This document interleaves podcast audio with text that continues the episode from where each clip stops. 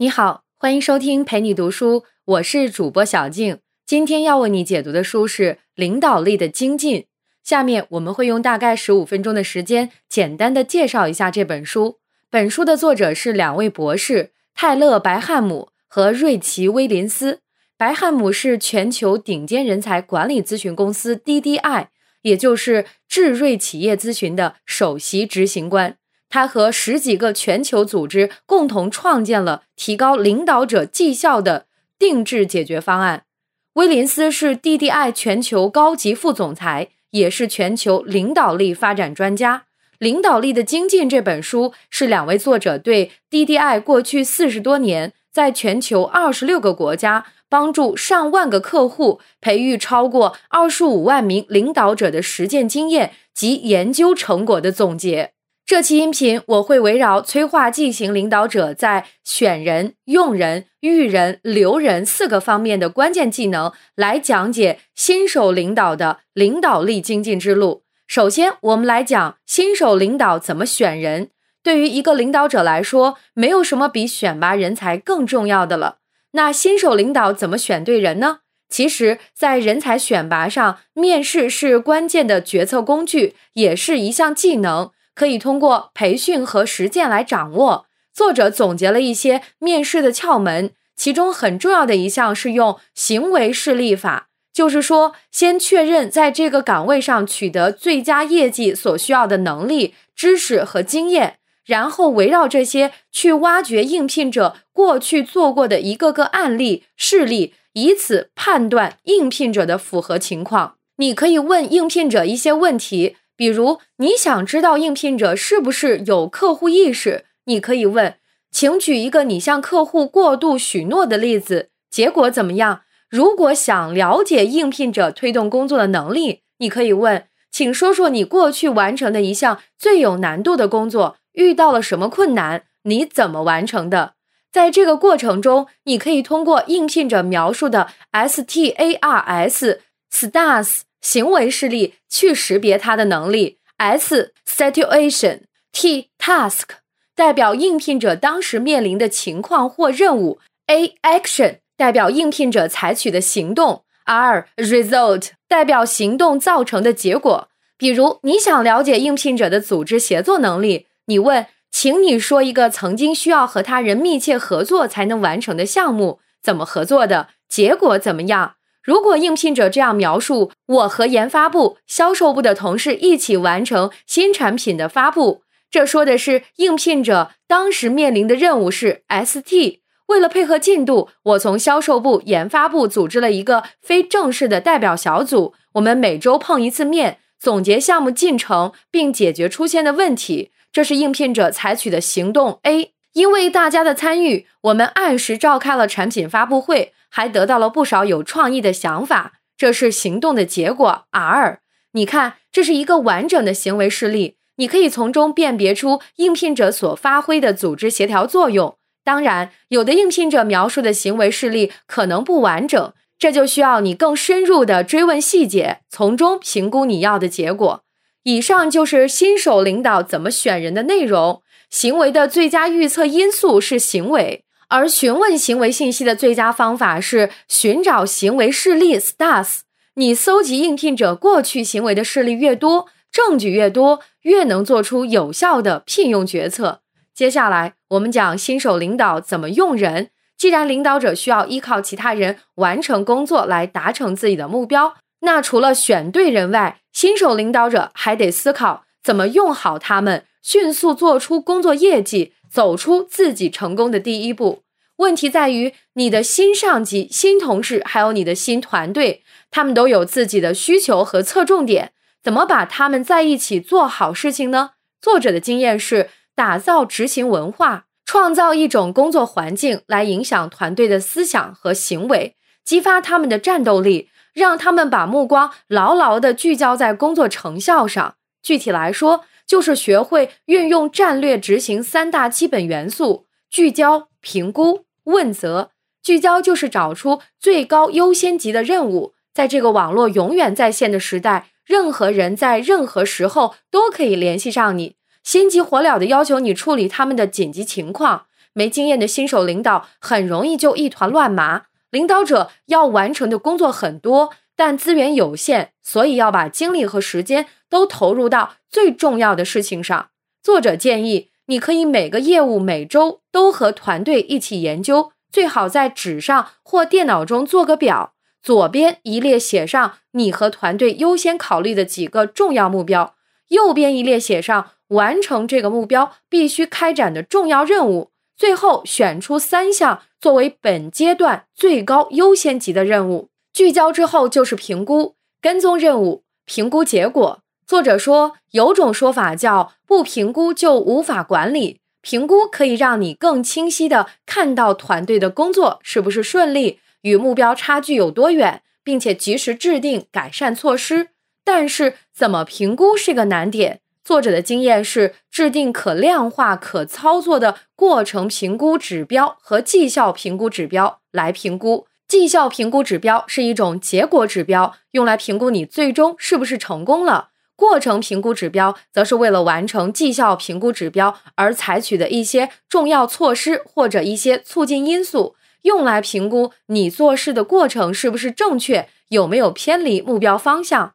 评估指标确定后。你还要定期收集指标完成情况的资料和信息，并且反馈给团队成员，提醒他们关注。比如，有的公司会做块板子放在办公室里，把每一个阶段团队的指标完成情况放在上面，让大家随时掌握自己与目标的差距，并且激励大家积极改进。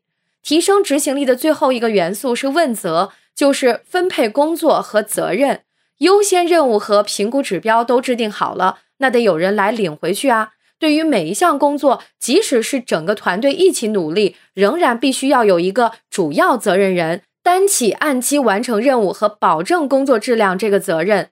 怎么让员工欣然接受这个责任呢？作者的经验是，把每一项任务、每一个评估指标都落实到一个具体的责任人，避免责任不清、共同问责的情况。同时，与每一个责任人讨论你的期望、他的责任、他完成目标后带来的积极影响，以及完不成目标带来的消极后果。然而，你在和他讨论跟进工作的方式，并且鼓励他遇到困难时要主动提出。最后，告诉他你会提供工作反馈和指导，保证他成功完成目标。通过问责这种方法，你既展示了自己的责任。又明确了团队成员或其他组织成员的职责和重要性，增加了实现目标的可能性。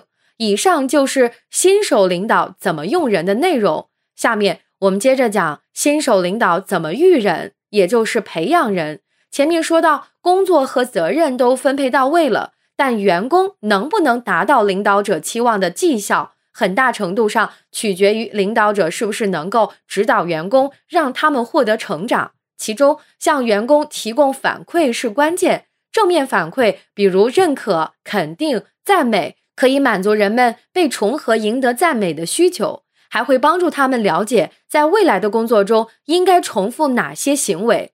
而改进型反馈可以帮助人们纠正错误、改善绩效，进而实现目标。但是，很多领导者都是糟糕的教练，虽然进行了反馈。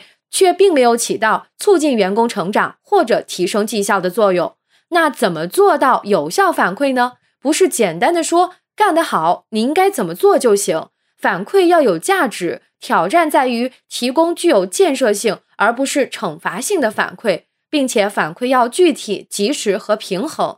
以上就是新手领导怎么育人的内容。下面我们继续讲新手领导怎么留人。说到保留人才，不得不提升员工敬业度。提升员工敬业度是领导者需要掌握的一项重要领导技能。具体怎么做呢？根据作者的研究，员工敬业和留任有三大驱动力：一是个人价值，也就是得到赞赏和鼓励；二是有意义的工作，就是感觉我做的事情很重要；三是积极正向的环境，就是感觉这是一个工作的好地方。那么，相应的，领导者的工作就是创造最佳的工作环境，帮助员工找到工作的意义，让他们知道自己是在不断成长和发展的。一旦员工对工作充满热情，就会尽力去战胜困难、跨越障碍，协助公司达成目标，也愿意留在公司，继续和公司一起成长。作者建议，领导者每年至少和员工进行一次敬业度谈话，找到他们在本阶段最重要的那个驱动力以及员工的满意度，然后再考虑采取什么具体行动来满足他们的需求。敬业度谈话不需要很久或很复杂。在谈话过程中，要鼓励员工参与，营造一种轻松友好的氛围。以上就是新手领导怎么留人的主要内容。最后，我们讲贯穿新手领导整个工作，并且能够胜任选人、用人、育人和留人各项任务的最基本的技能——沟通互动技能。既然催化剂型领导的主要角色是支持者、教练和顾问。那么每天和员工、同事、上司、客户这些相关方面进行大量的沟通互动是免不了的。可以说，领导力其实就是种互动。根据作者的长期观察，最棒的沟通应该是让对方感受到被理解、尊重和激励。这是除了完成冷冰冰的工作外，人们的一种感情需求。